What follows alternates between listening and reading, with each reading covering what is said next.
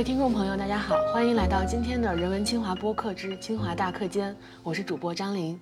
今天的主角梁君健老师是清华大学新闻与传播学院的副教授，他既是一名大学老师、影视人类学学者，同时也是一名纪录片创作者。他参与指导或者担任制片人的《我在故宫修文物》《我在故宫六百年》《喜马拉雅天梯》《大学》等等纪录片，有的登陆院线，有的走红网络。成为这些年我们谈起纪录片必定绕不开的作品。作为和梁导一样从理工科院系中途转到新闻学院的人，我对他的经历有着太多的共鸣。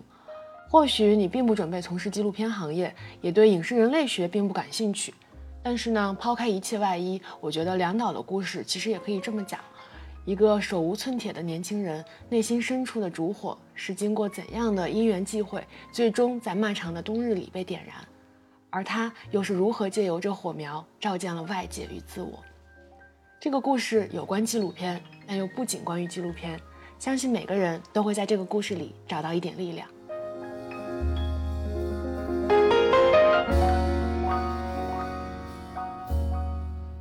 梁导，要不先跟大家打个招呼？好，大家好，我是梁军健，呃，我现在在清华大学新闻与传播学院教书啊，主要我教的是影视传播。纪录片创作，还有视觉人类学的课。你刚才说教书，我想起了教书育人，是教书育人是我们新闻学院的一个传统，就是一个新生篮球赛，然后输是那个输赢的输，就是由梁导领衔的老生队去打那个新生，然后教他们做人。对，然后我刚才一直管梁俊健老师叫梁导嘛，就是我也是跟着师哥师姐叫的，其实我也不知道梁导这个称呼到底是怎么来的。它可能有两种不同的来源。第一个呢，我其实做了很多时间的学生的辅导员，呃，我做过零三级的辅导员，做过零五级的辅导员，嗯，所以说那个时候很多同学就叫我梁导，很快就慢慢的传开了。另外呢，我也是一个纪录片导演，嗯啊，所以说也有同学从这个角度上叫我梁导啊，我也分辨不清。反正我们梁导就是一个有身份的人，多重身份的人。那今天要不就先从梁导第一重身份聊起，就是你是一个纪录片创作者嘛。我也知道你可能跟我一样，你是转系来新闻学院的。那其实我对梁导最初的印象，我你可你可能已经忘了，我第一次见到你的时候。应该已经小十年了，就是我当时转系面试的时候。哦，那我还真的忘了，我以为上不是不是，是我应该是一我是一三年的上的本科，然后应该是一四年参加的转系面试，就是那个教室里面坐了三个老师，其中有一个是梁导。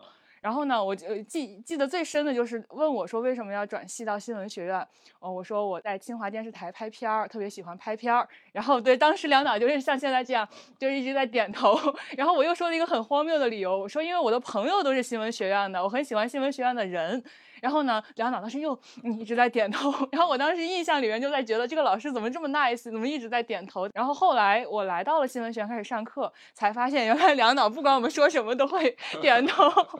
就都是这真的是一个特别 nice 的老师。包括点评我们作业啊，点评毕业作品的时候，你也基本都是就说好话的多，就基本没有见你发过火呀什么的。嗯，这就是我对梁导的一个初印象。这个习惯呢，主要有一个特别重要的来源，嗯啊，就是拍纪录片的时候。后，你作为一个拍摄者是不能够有稀里哗啦的很碎的语言的，因为之前我没有经验，然后拍摄呢，我就会在摄像机后头，有时候会和拍摄对象去聊聊呢，我有时候就会回应是啊是啊，对对对，对对，这种被剪辑师就会很烦，然后我自己剪，我又发现哇塞，这个人嘴好欠，为什么那么多 啰里吧嗦的话？所以说后来我拍摄的时候，我就会。很注意，有时候大气儿都不敢出，但是你又得跟拍摄对象有互动，对我就愿意点点头啊，笑一笑啊，等等，可能这之后就形成了我和大家回应的一种特殊的习惯。对，就是爱点头。那你要不先讲一下你当时的转系的心路历程，就是你为啥是想要转到系？我现在我们调转过来了。对对对对，我我觉得我转系还是很有趣的，因为我之前一直是一个理科生，嗯呃，高中的时候就开始学理科，是一个小镇做题家。那我们俩一样。对，从一个县城的中学。考到清华来，嗯，考到清华来，一开始读的是化工，嗯，因为我那个时候还是挺喜欢化学的，中学的时候化学成绩也比较好，学的比较透，嗯，到了化工系，当时就一门心思的就想沿着这个道路念下来，嗯，啊，但是有几个特殊的契机，第一个就是我也参加了清华电视台，啊，难怪你当时点头，是的，点头是有有意义，也曾经试图模仿过一些纪录片的拍摄方式，长期做一点跟拍等等，嗯，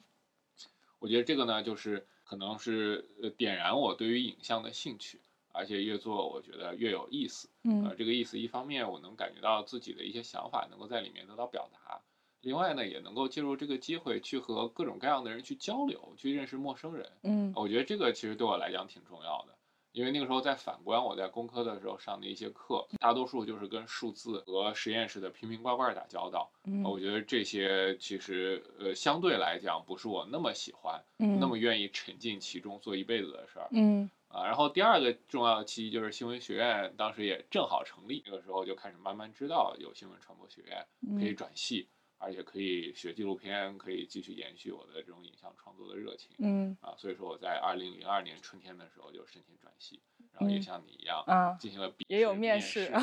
后转进来了。嗯，哎，所以我觉得其实咱们最最开始选择转系的那个特别质朴的初心是一样的，就是喜欢跟人打交道，就是一个特别质朴。当时也不知道到底纪录片啊，什么人类学呀，到底是什么，就是想跟人人打交道，想通过拍片子去。认识更广大的世界，就是这种质朴的想法。那你后来是怎么把纪录片作为你的置业？就是怎么你确定要一一辈子干这个？其中呢，又有一个很漫长的过程。其实我本科毕业的时候是没有想好，嗯啊，要做纪录片，要做这种影像方面的这个研究，嗯啊。那我本科之后是先留在学校工作两年，嗯啊。我在大四的时候就发现了中国电影资料馆小西天那儿，啊，每周四晚上会放两部电影。我第一次都忘记了是什么时候知道的这个事儿，后来我觉得，哎，这个挺好的，可以，反正晚上我们去看看电影。我工作零四年到零六年，我当时在校办工作，工作那几年呢，呃，那一段时间我基本上周四晚上只要有空，我大概六点下班，嗯，我就骑着自行车先到南门。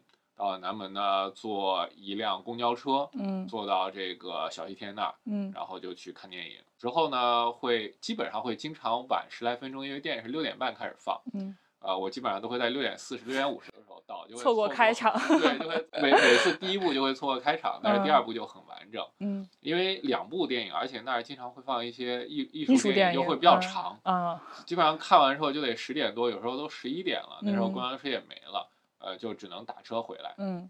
打车回到南门，再把自行车轰轰骑大概是这样的一个过程，嗯。然后我觉得那两年其实对我的改变还是挺大的，就是让我越来越意识到影像，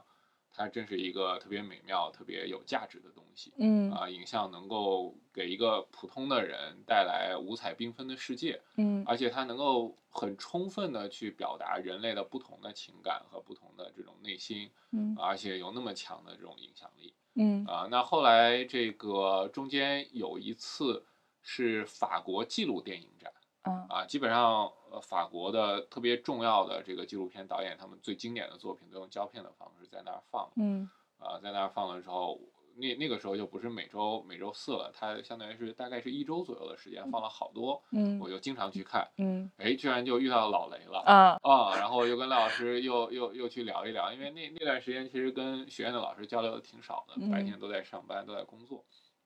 老雷也特别新奇，说，哎，你怎么还跑过来看纪录电影，而且还还还看了好几好几天都遇着我了，嗯，呃，那个时候我们就就就看完电影就去吃串儿，嗯。啊聊聊天儿。聊天的过程中，那时候雷老师正带着这个零二级的本科生，那个时候就是，呃，零五年秋天开始，啊，拍了一部纪录电影叫《大四》，啊，就记录零二级他们从零五年秋天到零六年春天整个大四的这一年的这样的一个过程，啊，那个时候我就跟雷老师一边聊着大四，一边就就就想着未来其实可以拍纪录片啊，可以继续拍，嗯，呃，也初步呃聊出来了，就我们可以成立一个轻影工作室。那你在这之前没有拍纪录片的想法？呃，只有在课程作业上拍过，嗯，但是也从来没有把拍纪录片作为自己未来的一个选项，嗯，啊，其实读研究生的时候也还没有那么明确，嗯，啊，那呃，当时我就决定了，我未来还是要做影像，啊，那我觉得最终我觉得未来可以长期做纪录片的呢，是我接触了人类学，嗯，啊，那是啥时候？那是我研究生一年级的时候。嗯啊，那个时候其实新闻学院的老师们就都特别鼓励，啊，鼓励同学们要跨专业选课。嗯，我研究生的时候选过张晓军老师的，嗯啊，人类学专题和影视人类学。嗯，张晓军老师就开过两个学期的影视人类学，后来因为好像也没什么人有兴趣，嗯，他就停开了。我相当于是前些年又把这门课又重新捡起来了，其实是。我在研究生时候学的这个课，我觉得特别有价值。嗯啊，那除了张小军老师课之外呢，还选过罗刚老师的文艺学导论，选过葛飞老师的小说叙事学研究，嗯啊，选过汪辉老师的这个文本与意识形态，还有中国现代思想，嗯。选过秦晖老师的课，嗯。啊，还跑到人民大学，基本上全程旁听了王明明老师的这个神话学研嗯究。呃，另外我我其实还特别觉得特别有价值的是选了这个李学勤老师的叫经文导读，就是经文就经是啊黄金的经文啊、啊。就是青铜器上的铭文。啊。当时我记得就是一篇一篇的就带着我们去读，嗯啊、还选过这个陈来老师的这个宋明理学研究，嗯就是当时我能能找到的这些呃特别顶尖的呃人文社科的学者的课，我基本上在硕士和博士期间都认真听了一遍，绝大多数是选课了。嗯当然选课就会有风险，比如说我为什么印象很深刻，刘天老师课我就得了全班倒数第一，嗯因为我实在是没有基础，就是我就生生不认识，最后考试嗯就给每个人发了一张复印。复印的拓片，嗯湿读，你说 这怎么办？那那就只能那那我也接受了，对我嗯觉得没关系。但是你去跟着一个那么当时他已经很大年纪了，跟随着这样的一些老师去听一点儿看起来对现在没有任何实用价值的一些知识，但是你嗯看着他。嗯跟你去讲，哎，这个字那么奇怪的一个字，他怎么认？它的来龙去脉是什么？嗯它大概应该怎么读？嗯最后呢，他用他那个苍老的声音带着大家把一张复印纸上的大概三四行，有的时候五六行的字，从头到尾带着我们，就是他念一句，我们跟着念一句，一句念出来，就像小学学课文一样嗯啊、那觉得就很神奇，也很嗯奇妙。其实我觉得这些课，它也让我之后的这种纪录片的创作方向，其实有有了一点点种子。嗯我嗯就会对这种传统文化啊，对历史啊，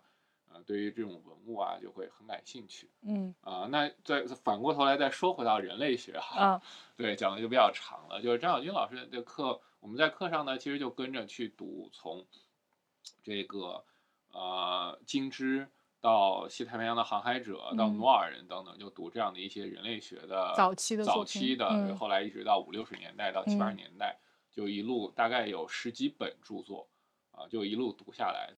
我自己能耐没有办法一个学期读完那么多，嗯基本上呢就会按照这个张老师规定的重点章节，至少就大概扫一遍对，会扫嗯一遍，然后读一读重点章节，有的是导论，有的是中间特别重要的这个关于文化要素的一些一些内容。嗯呃，读的过程中，其实当时就在想，觉得，哎，这个东西很像纪录片啊。嗯啊、它其实就是文字版的纪录片，它对对一个社会、对一个文化那么仔细的描述，而且讲故事，嗯而且有一些具体的人，有对话，有那么生动的一些细节的描写，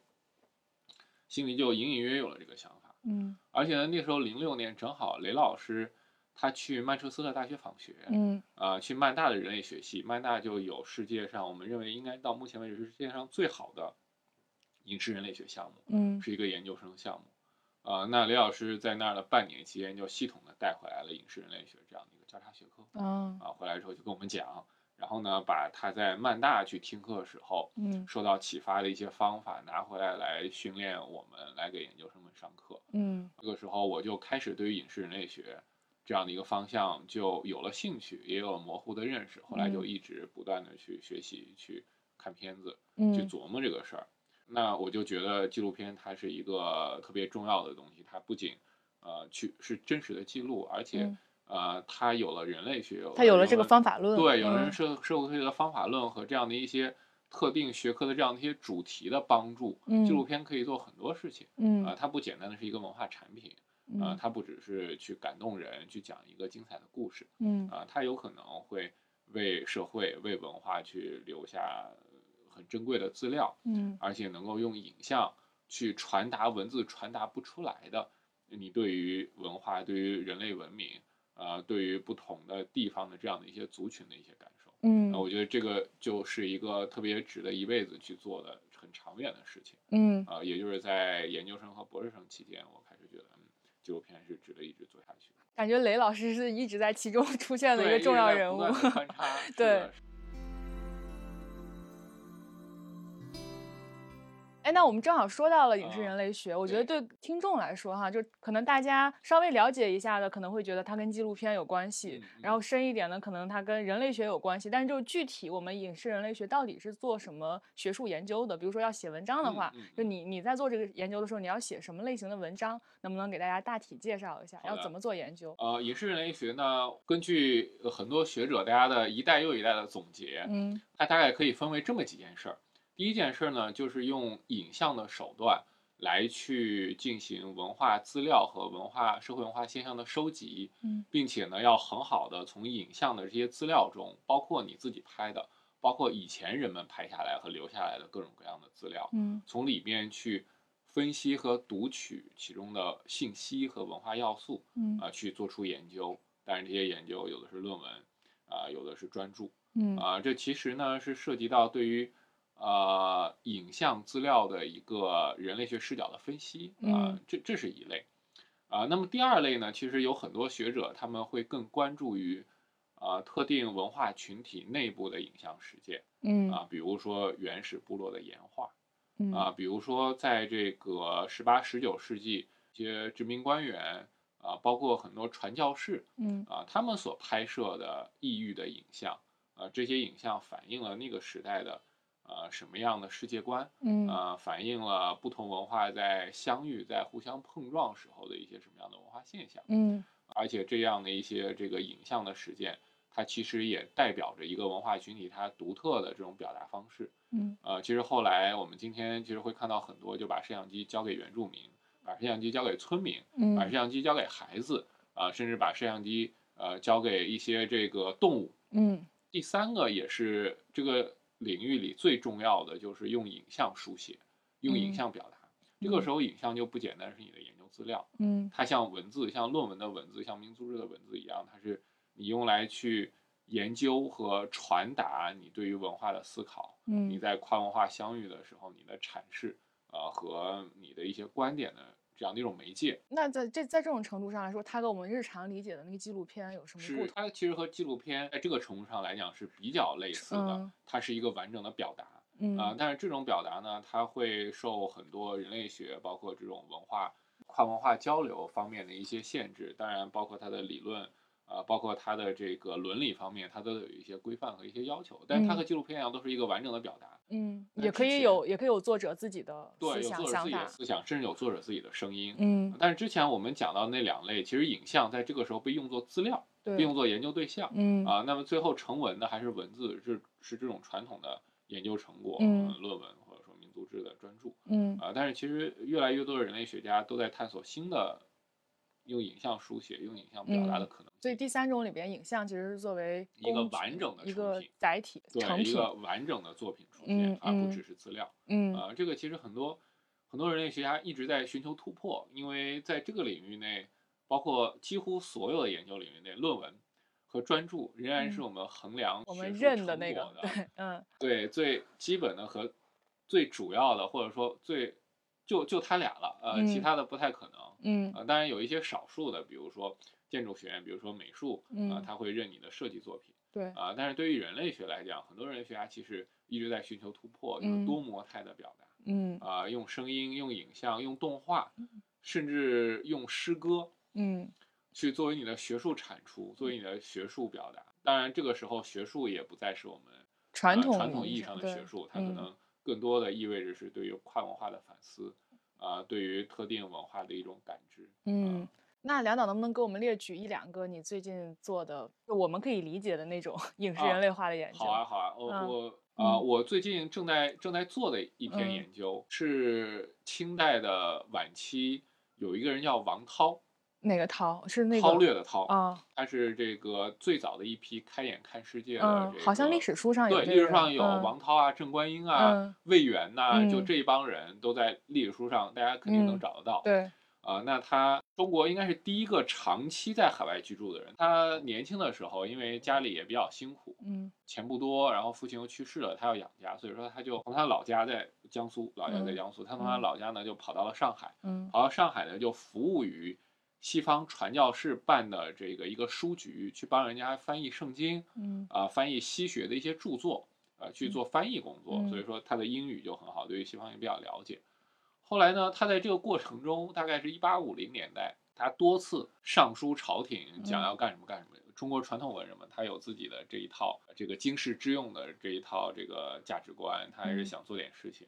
但是呢，那个时候朝廷当然也没有什么理他。那个时候太平天国势力很大，嗯，他就给太平天国的这个高官也写信，写信，对，写信呢去讲自己的一些政治观点，说你们太平天国应该怎么怎么样去治理这个社会才能更好。嗯，但是呢，这个清军就把太平天国剿灭的过程中。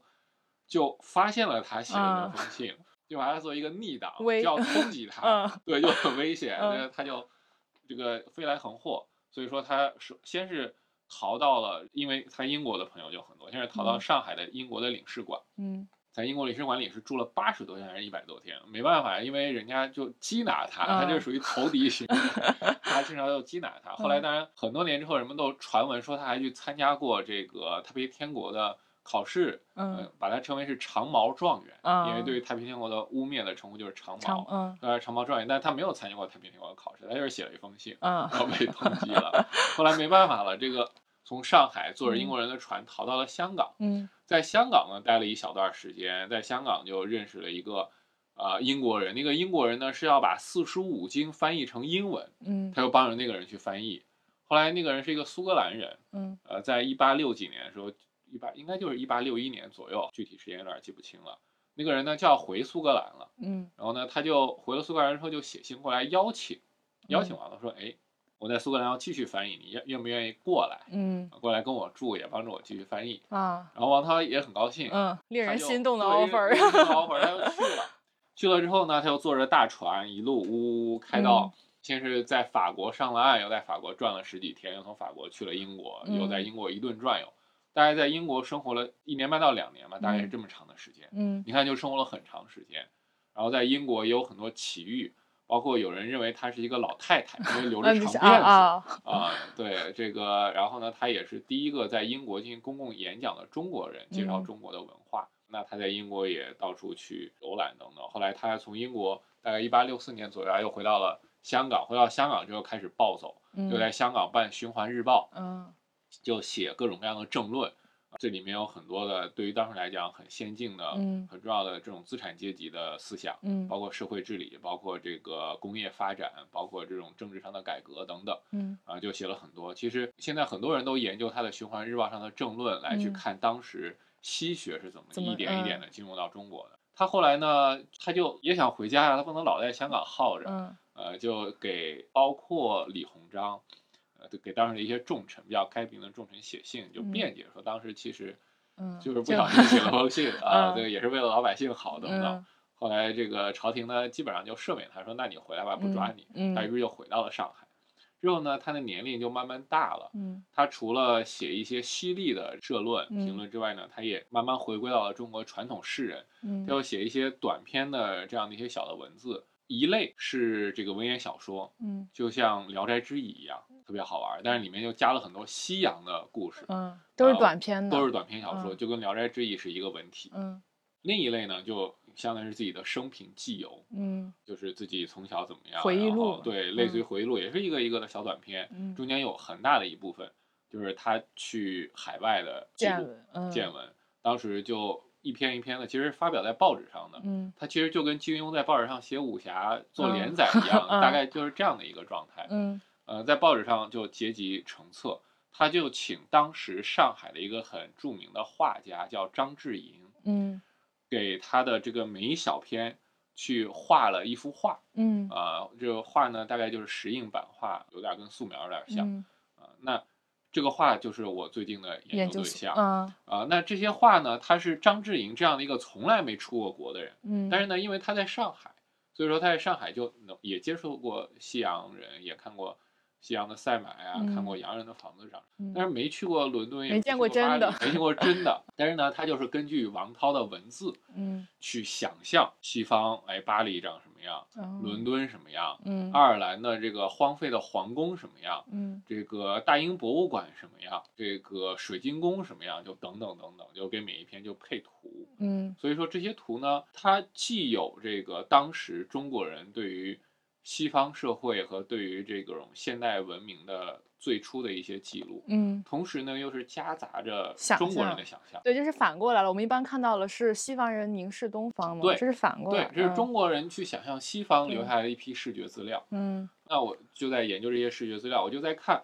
就其中的哪些东西，它其实是脱胎于中国传统绘画的，嗯，啊，哪些东西呢？可能是张志颖他作为一个沪上的画家，啊，他。有了在上海，在这样的一个开放的城市，在这个十九世纪的后半叶，他有了一定的这种对于西方的粗浅的知识，包括视觉上的知识，借助上海的一些景象，想象的西洋的一些景象。嗯，哪些是他纯粹根据王涛的文字去空想的？嗯，而且王涛的文字，因为他是用文言文写的，他也老用中国的一些一套一套的成语。嗯。啊，去描述西方，嗯。啊，那这种描述它其实也是带有中国文化传统的一种对于西方的描述，嗯。啊，就它是一个很有趣的杂糅，嗯。啊，这是我最近在研究的一个一一个题目，啊，所以你相当于是对这些画做文本分析，它其实就是我刚才讲到的第二类，嗯，就对于影像资料去展开分析和研究，嗯，来看不同的文化背景下怎么样去使用视觉这样的一套手段去。认识世界，嗯，那在认识和表述世界过程中，那，他是怎么样受到他既有的社会文化结构的影响啊？他有哪样的一些刻板印象？他对于以前的刻板印象又做出哪样的一些突破？嗯，啊，他又被以前的这样的一些文化结构怎么给束缚住了？嗯，这就是学者要去做的工作。对对，这就是研究研究的一个工作。嗯啊，其实这样的一些。你想，十九世纪下半叶的这样的一些材料，它其实一直到今天，嗯，我们还能够去看到它的这种一些思维方式的影响，嗯。啊，对于这种异文化的，有些时候是猎奇性的，嗯，有些时候是排斥性的，有些时候是羡慕的，有些时候是惧怕和提防的，呃，这样的一套文化形态。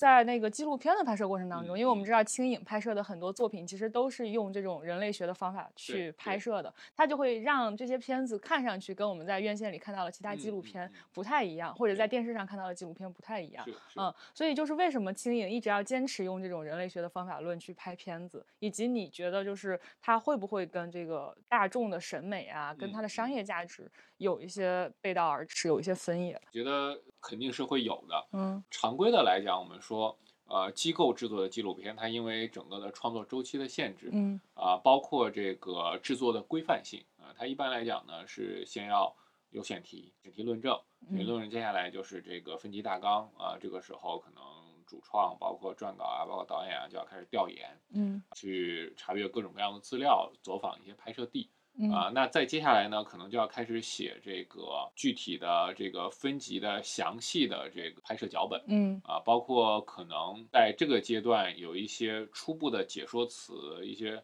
你所期待的访谈对象和拍摄对象所说出来的话的这些方向和大致的内容，都会在这个时候成型，嗯，啊，然后再接下来才是拍摄，拍摄，对，啊，因为这样。制作的好处呢，就是你有充分的前期准备，嗯，然后拍摄的时候你可以有很好的周期控制，嗯，而且拍摄的目标性很强，嗯，啊，你可以避免大量的这种浪费，嗯，啊，大量的这种时间的空耗，而且对于最终的成片，你是在制作开始就有把握的，嗯，你知道它大概会。拍成什么样子？它是一个什么取向、什么风格的？对，因为这样也比较好跟这个赞助商、跟客户去汇报，包括跟客户汇报，包括向上汇报啊，给领导们、给审查部门去看，嗯，这样其实都都很方便。嗯，人类学的拍摄方法相相相较来说更奢侈一些，对，它更奢侈，呃，花的时间更长，呃，因为我们一开始当然会有一个我们的这个拍摄的方向啊，拍摄的这个初步的一些想法啊，但是我们会。在拍摄过程中不断调整，嗯啊，去根据我们和拍摄对象的互动，根据我们作为创作者在现场、在具体的真实的这种文化和社会情境下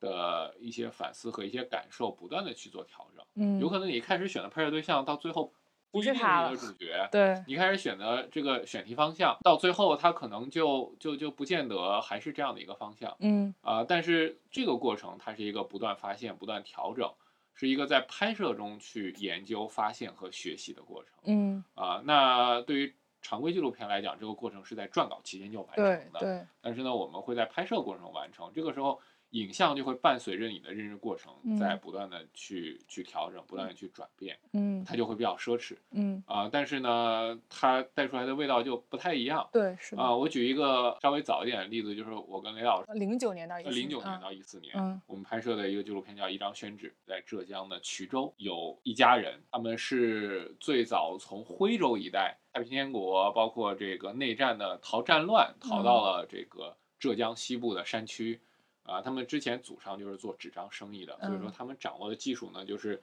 编织这个捞纸用的竹帘啊，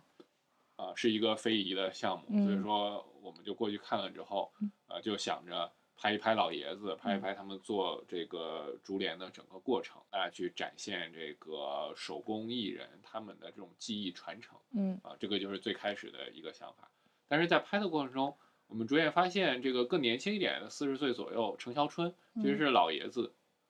程兴土的儿子。嗯，他正在不断的跟着爸爸去学习，嗯，呃，去试图把他爸爸的技术承接下来，同时也把他爸爸的这一套江湖人脉给承接下来。另外呢，这个程小春他之前还是当地，包括现在仍然是是当地的一个呃大型的国有化工厂巨化。一名职工啊，就本身还有正式工作，有编制，对，有编制，是一名正经的产业工人。嗯，随着九十年代以来的这种国有企业的改革和改制，啊，他其实也有自己的一个人生的历程、人生的经历。那另外呢，他们家最早是住在城里的，后来随着衢州城的不断的拆迁、不断的扩建。他们家一次又一次在搬家，嗯，呃，因为他们有很多的打竹帘子的设备和场地的需求，嗯，他们现在租住在了衢州郊区的江家山村，以前的一个破旧的乡村学校，嗯，啊，把那个乡村学校改造了一下，能够继续的去打帘子，去进行这样的一个工作，嗯，呃，因此呢，你就会看到，其实这个人的身上，他承载的不简单的是传统的手工技艺的传承，呃，他身上还承载着这个中国可以说是。最后一代传统工厂工人，嗯，他们的人生史和他们对于工厂、对于这种大集体的态度的变化，对，呃，而且呢，还承载着随着中国的快速城镇化，嗯，以前的城镇居民，他尤其又有了这样的一个手工技艺传承的这种空间需求之后，他怎么样去面对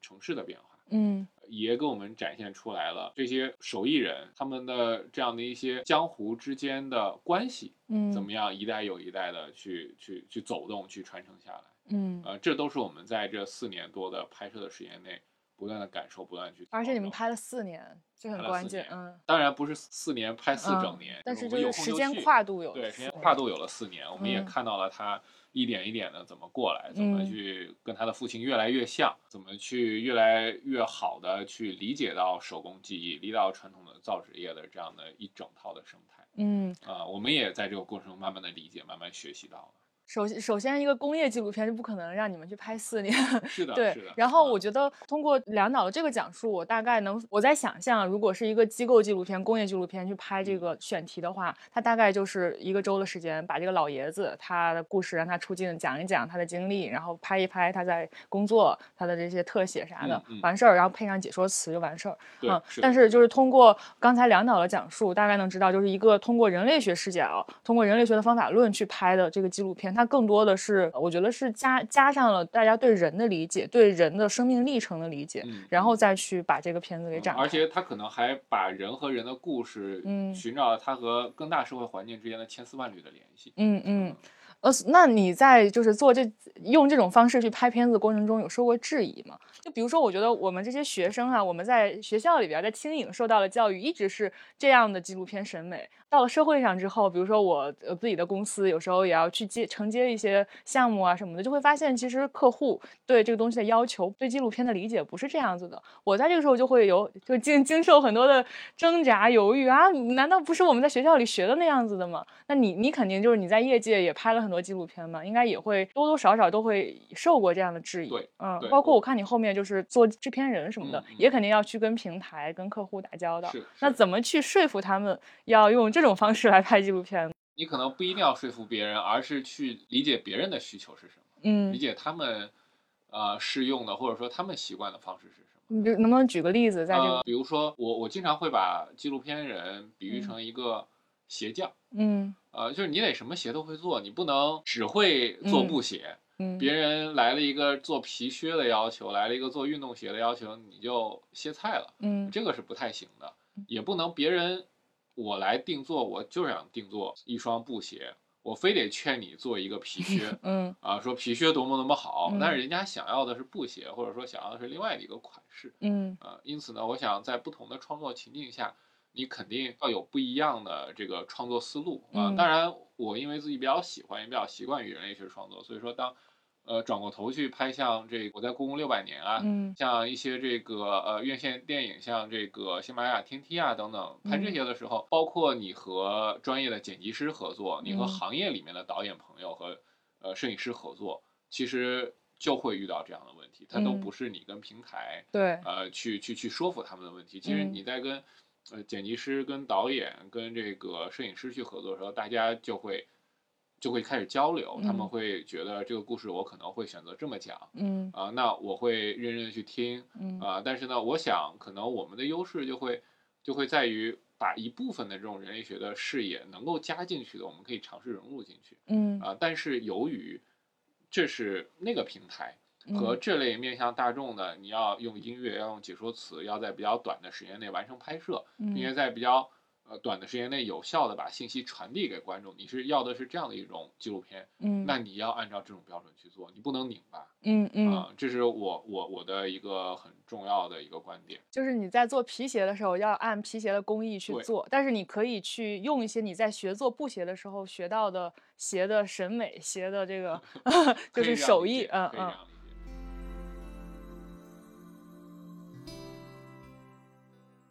因为我刚才说到，我们就是这批学一批一批的学生在你的手下学纪录片，然后走向社会嘛。就是我印象特别深的是，我们当时上梁导的课是影视制作，对吧？现现在还开，现在还开影视制作。对，嗯，影视制作真的是我在清华四年，我觉得上的最就是最最印象深刻的一门课了。然后当时那个课是期中期末要各做一个片子，都是小组作业啊，中间还有几个短片啊，对对对，还有有有些要自己像要拍一些小短片你们那一集开始让你们做完整电影的。拉片了吗？有有有有拉片，对，但是是一部完整的电影。那不是，是片段，自己选一个片段。后来我又增加了工作量，做一个完整的一千个镜头以上的电影的拉片。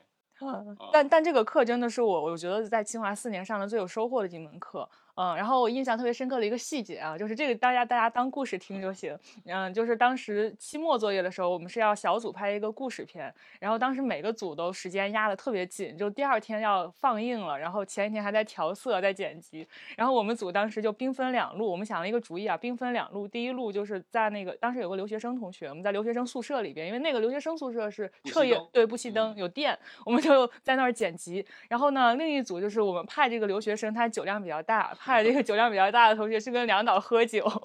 我们当时的鬼主意就是把梁导喝倒，然后第二天兴许放映就可以延后了。然后呢，那个留学生同学屁颠屁颠就去了。结果去了之后，过了大概几个小时吧，他给我们就大惊失色的打电话说：“哎呀，惨了惨了，这下我们完了。”我们说怎么了？说那个梁导喝大是喝大了，但是呢，他就是梁导自己酿了一坛酒，然后当时说喝大了，所以让这个同学帮酒把酒帮你搬回来。他就在路上把酒给摔了，说。坛子摔碎了，酒全没了。学生要宣 统上。对，然后呢，结果到了第二天之后，就梁导神色正常的来到了放映现场。然后我们当然就是彻夜，片子也是剪完了，然后把这个片儿给我们讲了，好像也没有再提那个洒了的酒的事。我至于你们俩怎么处理的那个酒，我就不知道了。后来这个学生研究生就成了我的学生，过了一个学期才跟我说这个事儿。我一直觉得他帮我帮你存起来了，存在了他的宿舍。就是我觉得想讲这个故事，就是说梁导他在做老师的过程中，其实我我觉得我一直没有把你当一个那种高高在上的老师，就你对于我们这批学生来说，其实更多的就是一个一个大哥哥，嗯，一个特别什么事儿都能跟你讲，都能跟你喝酒跟你聊的那种大哥哥。其实从那个时候到现在又过了小十年的时间嘛，就是想了解聊一下你在做老师的这个过程当中，你的一些心路历程的变化。其实跟大家相处的还是。按照学长、按照师兄的这种方式相处，包括跟大家喝喝酒、嗯，打打球，对，啊，待的也很愉快，嗯。但是这几年呢，我开始发现有代沟了，开始有了长者包袱了。可能不一定是我自己的包袱，我就会发现有些时候同学会有点不好意思。比如说我请请大家吃个饭，大家就会有有一点点不好意思聊。有时候请大家爬个山，呃，运动运动，大家可能呃也表示出了一定的 因为有年龄差别了，同学天然的就会。怕你呃，有时候是怕，有时候呢是你说的任何一点点的话，大家都会特别当真解读。对，我就呃也不叫解读，大家就会觉得是真的。嗯，我其实有些时候是一个挺愿意跟大家开玩笑的人，但是有时候发现玩笑被当真了。嗯 嗯，比如说我这个，我也比较建议大家早起早睡。嗯啊，但有些同学他就他肯没法早起早睡，我觉得真的没什么。嗯，但是有些同学就起晚了之后。万一遇到我给他发了一条微信，啊，比如说我早上可能六点多给他发一条微信，他十点多才回，啊，就要解释一大堆，告诉你为啥没回。解释，但是我后来会从其他同学那儿得知这个同学很紧张，那那我就觉得可能确实因为是老师，嗯，跟大家又有了一定的年龄的差别，大家就会很当真，嗯，我也会稍微小心一点，稍微收敛一点，不要乱说，不要随便表态，不要。不要那么明确的显露自己的喜好，嗯啊，因为这个会给同学带来这个带来压力，其实这些压力是不必要的。我我就会调整自己去适应我自己新的这样的一种身份和这样的一种状态。那是你的变化，那你观察同学的变化呢？就一代又一代的同学，就你包括你给他们上影视制作课，就他们对于这个东，对于纪录片啊，对于影像的这个态度，他们的审美，他们的呃，我观察到两个相辅相成的变化。第一个变化就是大家。很重视个人的表达，很想把自己的想法特别好的去诉说出来，去讲给别人听。嗯，很在意这个事儿。嗯，但是另外一个就越来越在意，越来越在意，越来越在意。但同时带来就是大家有点束手束脚。嗯，因为太在意，所以说不敢放开，怕出错。嗯，你刚才提到我为什么很少批评大家，还是愿意鼓励大家，因为我实在是太知道了，在影像创作的过程中有无数的坑等待着大家。嗯。呃，你可能任何一个小错误就会很大的影响最后的你创作出来的成果。嗯，啊，你要积累很多的经验，基本上要趟过一遍这些坑，犯过一遍这种主要的错误之后，你才可能有比较稳定的影像表达。嗯，那这是需要大量时间的，也是需要同学不断的去试错，他得敢去试错。嗯，连一个错误都不敢犯。那你这些坑都没踩过，那肯定迈不过去啊！那就越来越拘谨，越来越不敢迈出去腿。所以说，我觉得这个是是我有点担心的。我也一直愿意鼓励大家多去做尝试的地方。嗯，这个还挺有意思的，就是一方面是越来越注重个人表达自我的这个东西，另一方面又是越来越收着，越来越不敢去表达。对，嗯，就我觉得这个还挺有意思的。那就是比如说他们在这种媒介使用上，比如说其实现在零零后他可能用手机啊，用什么用的很溜，就是他的这这些媒介的。工具技术上面，他们是不是就会比我们当时更加的游刃有余？技术上有些时候学生都能教我一些新东西，我不知道的软件啊、插件啊、小应用啊，嗯，啊一些我自己觉得在我的创作中可能无法实现或者说很难实现的东西，大家会很轻松的用另外一套方法就给它实现出来，嗯。包括一些很有网感的，嗯，很有这种社交属性的这种影像表达的语法，嗯，啊，我现在也是越来越愿意去接受这些，愿意去鼓励大家按照自己的想法先来，嗯。但另一方面呢，我觉得我为什么把完整的电影拉片作为一个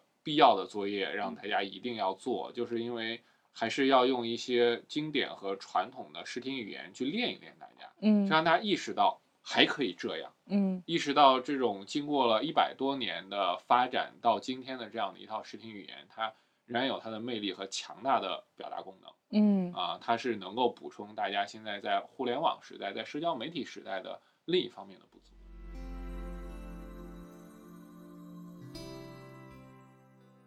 哎，说到纪录片教育，就是我们知道，我们青影其实一直有这个青影工作坊，去把我们拉到村儿里边去，暑假去拍摄一个自己的这个纪录片的这么一个传统。我们的观点就 是，所有的同学跟着老师来到一个陌生的地方，嗯。啊，而且在这个地方要待二十天左右的时间，嗯，去完成一部短纪录片的创作，嗯，这个和平常课程很不一样的地方，第一个就是陌生的地方，嗯。啊，大家去到一个陌生地方，陌生的人，大家有一个熟悉的过程，嗯。人类学纪录片其实就是在你从陌生到熟悉过程中，嗯，你去学习、去感悟、去理解啊，去寻找你的影像主题，去积累你表达所用的影像素材。嗯，啊，这个也是人类学纪录片的这样的一个过程。其实，在外地那几天就相当于是田野做田野，其实就是在一个田野加拍摄，田野加拍摄的过程。嗯。第二个呢，就是老师和同学整天待在一起。嗯，这是很少。重 要。对。因为平常大家选课，OK，一个学期你选影视制作，一个学期上半天课。嗯。剩下的作业当然有，那就自己去做。老师干老师的，学生干学生的。嗯。有交流，但是不多。嗯。啊，但是轻影工作坊它是那么长的时间，大家只为了这样的一个目标，嗯，啊，去进行自己的这种创作，去同学之间的交流，同学和老师的交流。那这种天天待在一起，它带来的是什么呢？它带来的是一个更高密度的思考。嗯。啊，和一个更专注的创作状态，嗯，是心无旁骛的只做一件事儿，嗯，而且我觉得可能就是对于越来越往后的这批学生来说，跟人待在一起，长久的跟人群、跟人待在一起，其实是一个很难的事情，是一个很难的事情。啊。但是大家都在这个过程中去有所克服和有所发现，嗯，当然大家的这个制作技能也有所提高，嗯啊，所以说这是轻影工作坊我觉得最重要的事儿，嗯，一个就是陌生，第二个就是长期，嗯。而且我觉得选址也很有意思，就都是一些我们看来就是比较远离现代文明的一些。呃，对，呃，它算是相对来讲比较偏基层，嗯，啊，和大家的日常所熟悉的这种城市生活，嗯，要有一些差异。呃，我因为我记得之前看过，应该是你跟老雷，就是给大家开课的时候讲了一个，他他集结成了一个文章，就是老雷说是希望通过这个课，我们这些同学不分男女都具备睡到老百姓炕头上的能力。是的，我看到这句话就是感觉心里一动，就感觉这事儿其实就是我在轻影这么多年学到的一个基本的技能。但是我想就是请梁导跟大家介绍了，就是为什么轻影认为这个能力是重要的，以及如果我将来不拍纪录片的话，那这个能力是否就对于清华的同学或者对于任何一个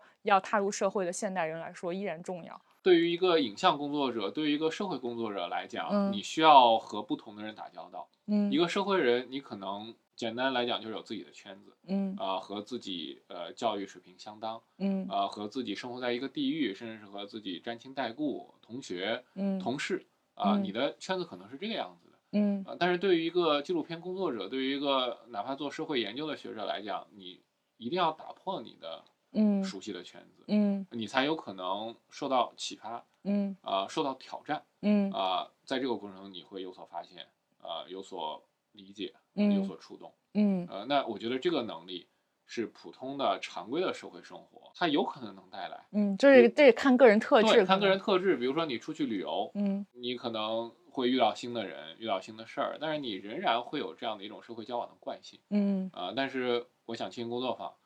他会把大家扔出去，嗯，丢出你的关系。为什 么讲陌生的地方很重要？为什么会去一些三四线城市、去农村、去一些边远的地区？就是让大家在一个你平常不太可能认识、不太可能参与到的社会中去生活一段时间。嗯。所谓的好学生和做题家，嗯，呃，我想他是一定是对一个特定的稳固的规则十分清晰，嗯，并且愿意按照这样的特定稳固规则去努力的人。对，然后他一旦被抛出了这个固有的环境，当你发现规则不稳定，发现规则改变，发现就像我们最近看的《三体》一样，发现有恒纪元、乱纪元，发现这个这世界不是你想的那样，物理学消失了，这个时候你怎么办？嗯，你还能？像以前一样，愿意去付出，愿意去跟别人交流，愿意去努力嘛？嗯，那就你观察到了，我们的有没有历届的同学里边，就是比较好玩的？你观察到了他参加前、参加后，或者这个过程当中他的一些转变，他打破自己的这个心魔，然后去发生变化的这种小例子。那我还是讲讲嗯魏明全的故事吧。好，魏明全他当时青影工作坊。我们那个时候是在福建长汀，嗯，啊，那他最初的选题呢是选选择长汀的一个古村落，嗯，啊，希望去拍摄仍然住在这个历史传统宅院里的这样的一些当地的居民，嗯，啊，他调研了几个古村落，后来到了第三个村落之后，有一个这大院子，啊，古色古香的，嗯，里面就住着一个人。然后那个大叔呢，看起来也比较和蔼，呃，嗯比较愿意交流。他也跟人家聊了聊，初步觉得可拍。嗯，这个大院子正门上写着一块牌匾，叫“聊可自娱”，后来就成了他的他的名字。嗯，对。然后他就于是就在这个地方待了下来，呃，在镇上找了一个小旅馆，呃，他们一组三个人住下。过大概两三天，我跟张小晴老师串组，就串到了他们组，愁眉苦脸，嗯，说这个是一个酒鬼。嗯，我们见到他的时候呢，他那天恰好清醒，但是随后这 再也没有清醒过，他就再也没有清醒过。车轱辘话来回说，嗯，来来回回不一样，十分棘手。嗯，后来跟村民们一打听，这个人一个月三十天，总有二十几天是在喝醉，嗯，大概可能隔五六天能清醒一次，嗯，然后要陷入到喝醉，而且他的身体可能不太好，醉了一次就很难清醒。只得到了十分有限，来自于周围村民的一些信息。嗯，啊，他们也很难去拍摄。你一个酒鬼整天醉哼哼的，你怎么拍他呢？嗯，后来这个我跟张老师就也去跟他聊，帮他判断。当时判断就是这个人喝醉成为一个酒鬼一定是有原因的。嗯，啊，他不会无缘无故的成为一个酒鬼。嗯，啊，那他的一些喝醉时候的一些有点带有自我辩护的啊，有点带有自我标榜的一些话，可能。都在隐藏他的伤痛，那我们说这个可能是你去理解这个人的一个方向。嗯，只有你理解了一个人为什么老喝酒，为什么宁可把自己灌醉那么难受，他也不愿意清醒的待着，你才可能把这个纪录片做好。所以说随后几天他们就一直在去观察，再去揣摩，后来也耐心的去等待这个老爷爷清醒。待了一段时间之后，后来我们在讨论剪辑的时候，他们终于。对这个老爷爷理解，而且，呃，很被这个人所打动。嗯，呃，从一个一开始看起来有点邋里邋遢的，不太正常人都不太愿意跟这种邋里邋遢的酒鬼到处吐，说话前言不搭后语，不愿意跟他交流。但是他们觉得这个人是一个，其实是一个挺可敬的人。他的生活是由一系列的意外给他的命运，有些是偶然意外，有些是时代和家庭带来的一些必然的意外。嗯，啊，让他最早的时候的一些梦想和一些努力不断的被否定，不断的被打破。嗯，啊，但是直到今天，他虽然说不太愿意面对自己，因为已经五十多了，一辈子已经快完了。虽然说不太愿意面对自己的以前，那还是努力的，希望能够给自己的子女去带来一些贡献。嗯，啊，努力的去这个维护这个家里。他是一个挺可敬，我们看了影片，听了他故事之后，我们也觉得这是一个大写的人，嗯，是一个值得我们每个人都去理解、都去认识的人。我们没有成为那个样子，不是我们多厉害，嗯，只是我们没有生活在那个情境下，嗯，啊，我们如果生活在那个情境下，我们可能都不如他，嗯。但是我听完这个故事，我觉得肯定收获最大的，应该还是就是拍摄的这组同学，就是他们对这个对这个人物的理解的变化，其实是借助纪录片这个工具，然后对人的理解更加加深了。是的，是的。包括我自己有了拍摄纪录片的这些经历之后，嗯，我在路上看到农民工，嗯，呃，看到穿的有些时候身上油污的脏兮的一些工人、修车工等等，嗯，我都会想到我的拍摄对象，嗯，可能他在城市里打工，他回去之后，他就是他们村儿拉二胡拉的最好的那个人，嗯，呃，那他可能在工厂里做工，被各种领导各种。批评各种斥责，嗯，呃，在在在在路上也不是那么引人瞩目，但是回到他的那个领域，回到他的家里，他就是他的家里的顶梁柱，嗯，他在撑着这个家，嗯，呃，我会对陌生人去看的时候就没有以前的那样的一些事不关己的感觉。其实我觉得这可能就是这个人类学的视角，或者说叫纪录片的视角，带给我们这些所谓曾经学习过或者从事过纪录片工作的人，一种特别宝贵的一个观察生活的一个角度。对我有一个感想，就是我这个春节不是跟我男朋友一起回我的老家嘛，然后我的那些亲戚啊，七大姑八大姨，就以往我就是总觉得有什么好跟他们聚的，就是就是一些普通人嘛，也没有什么稀奇的故事。对，然后对对对，但是这。次我对象回去之后，我就为了给他们介绍每个人，我就把他们的来龙去脉，他们怎么长成现在这个样子的，包括我从小跟他们的经历啊，我从我爸妈那儿听来的他们的故事，我就讲给我男朋友听。然后他听完之后再去跟这些人打交道，然后他会他都会给我的反馈是啊，你你大伯好可爱，大就特别跟喜欢跟我大伯一起勾肩搭背喝酒。我我以前回家我都不会跟我大伯讲话讲超过十句的，虽然他也就是我们关系也很好，但是就没有什么共同语言。他我觉得我的工作他也听不懂。但是就是当你真正的把这个人当成一个人去展开，然后去了解他的。生平、他的经历、他的故事，然后带着这种视角去看待你周遭的、你附近的每一个人，你会觉得生活其实是一个五彩斑斓的呈现，而不是像以往我每次春节回家都会觉得这些亲戚跟我又没有什么关系。嗯，就是这种这种感觉，我觉得是现在很多年轻人所缺乏的视角。然后也是我觉得我们可以在最后就是聊一下的，想请一个纪录片的从业者，一个人类学的一个研究者来跟我们分享一下，就你怎么看待这种人类学的视角跟我们这些就是不从事这个工作的人的关系？我们可以从这种视角里边获益什么？呃，我觉得人类学视角首先它是一个叙事的，是一个和真实生活很贴近的视角，它不依靠统计数据。不依靠计算，嗯，而是依靠生活中的血肉细节，对真实的触感。学科，纪录片也一样啊，它不是论文，它不是一个社会的发展报告，而是一个一个人、一个一个故事组成的。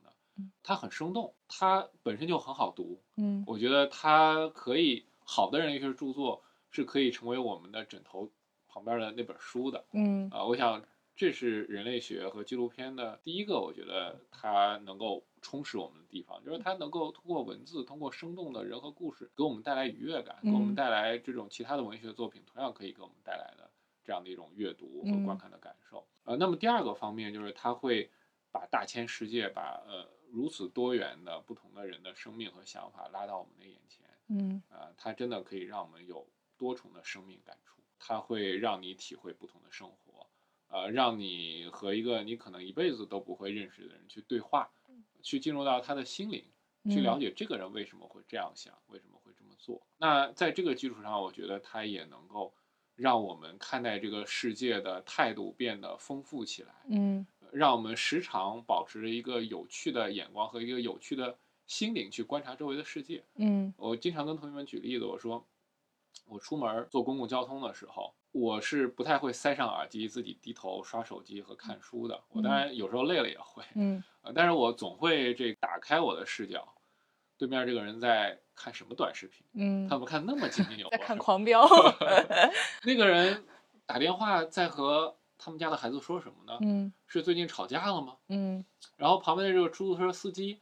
今年家里放烟花了吗？嗯，放烟花，村里有没有人来管你？嗯，就这样的一些疑问，他就会慢慢的就会迸发出来。嗯，有些时候只要闲了，时机合适，不冒犯到别人的情况下，我就会愿意去聊一聊，去跟别人搭搭腔，去问一问。我觉得这是对你的生活的一个丰富。嗯。我觉得听下来，其实我觉得就是最初的那个特别质朴的对人的感兴趣、好奇，一直在牵引着你。就是你现在的生活态度、生活状态，也包括你的学术研究、你做的事情，其实都是从最初的那一点好奇、对人的这个关照来的。嗯，这个特别重要。然后我觉得，其实对我来说。可能人类学啊、纪录片这些东西，就是让，就是满足了我对人的好奇。说白了，就是让我可以扎扎实实的去触摸到，周围活人的存在。可能很多就是我们现在的年轻人，他困在办公室里边，他每天朝九晚五的，被很多事儿压着，他没有办法去触摸活人，就真实的活人。但是我觉得我在学校里学到的习得的这一套方法论，这一套视角，可以让我。就是随时随地的去打开自己，去触摸周围的活人。我觉得这个是不说是对我的那个思想有多大提升，但至少是对我的生活的这个就是幸福感，对对对，给我提升了很多。这个是我觉得我特别感谢的纪录片。带给我的东西，嗯，那最后我们要要不要请梁导来推荐一下？就是你作为一个教纪录片的老师嘛，给大家推荐几个，我们就推荐一些入门的吧。就是可能可能对纪录片没有那么了解的人，如果他想要去了解人类学纪录片，他可以去看点什么？我觉得他可以看几部经典的作品。第一个就是弗拉哈迪的《方的纳努克》，嗯嗯，这是一个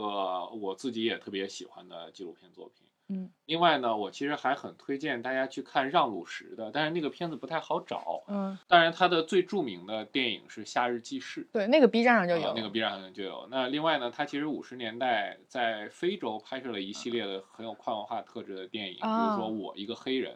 还有《美洲豹》。当时我们在好像在蒙蒙楼展映过，我就来去看。是的，是的，是的。当时我们请了一个美国的人类学家过来做工作坊的时候，其实放过。我觉得。这样的一些电影，其实它能够帮助大家理解一个人类学家是怎么样用影像去呈现文化的。嗯，那如果是让你推荐剧情片呢？你有没有比较推荐的剧情片导演？剧情片，我自己这几年一直特别喜欢石之愈合啊，我也很喜欢，被人称为小津安二郎的继承者。嗯，因为我发现他一直特别擅长在普通的生活中起波澜，嗯，用看起来没有那么戏剧性的叙事去直抵人心。嗯啊，这个是一个纪录片工作者也需要具备的。而且他也是纪录片出身的嘛，他也是在电电视台拍纪录片，对电视台拍的纪录片其实很有趣。他拍了。一个小学三年级的班级怎么样去养奶牛的那个故事啊，我想这样的一些影片都帮助都能够帮助大家很好的去理解纪录片的精神，对对对，理解我们怎么样从日常的生活中去发现。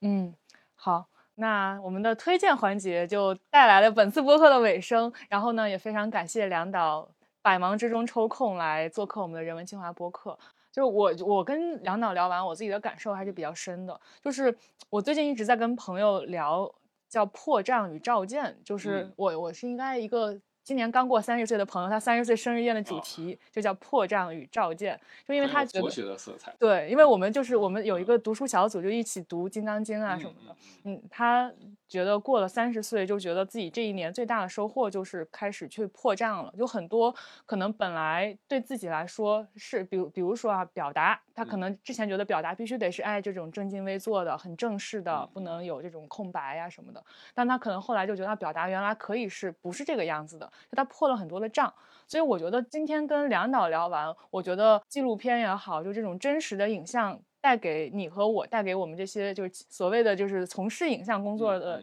这些人、这些朋友来说，最重要的就是破障这件事情，就是让我们知道了原来不是原原来那个样子。嗯，就包括刚才你讲的这个，他们拍《聊可自娱》的时候。嗯，那那个故事我觉得还就是跟我的生活中的一些场景还挺像的，所以我觉得如果你对是真实的影像感兴趣，对真实的生活感兴趣，或者你你想去探究，我觉得最终指向的还是真实的自我，真实的自己。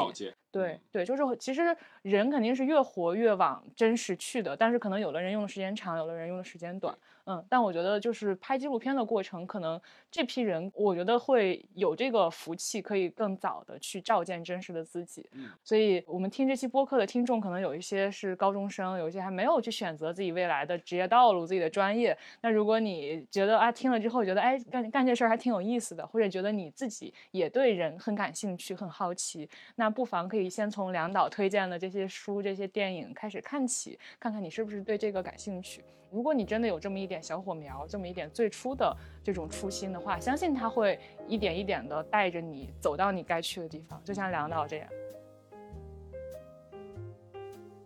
本期播客内容到这里就结束了，感谢您的收听。我们的播客节目《人文清华》已经在喜马拉雅、小宇宙 APP 等各大播客平台上线了，欢迎大家收听订阅。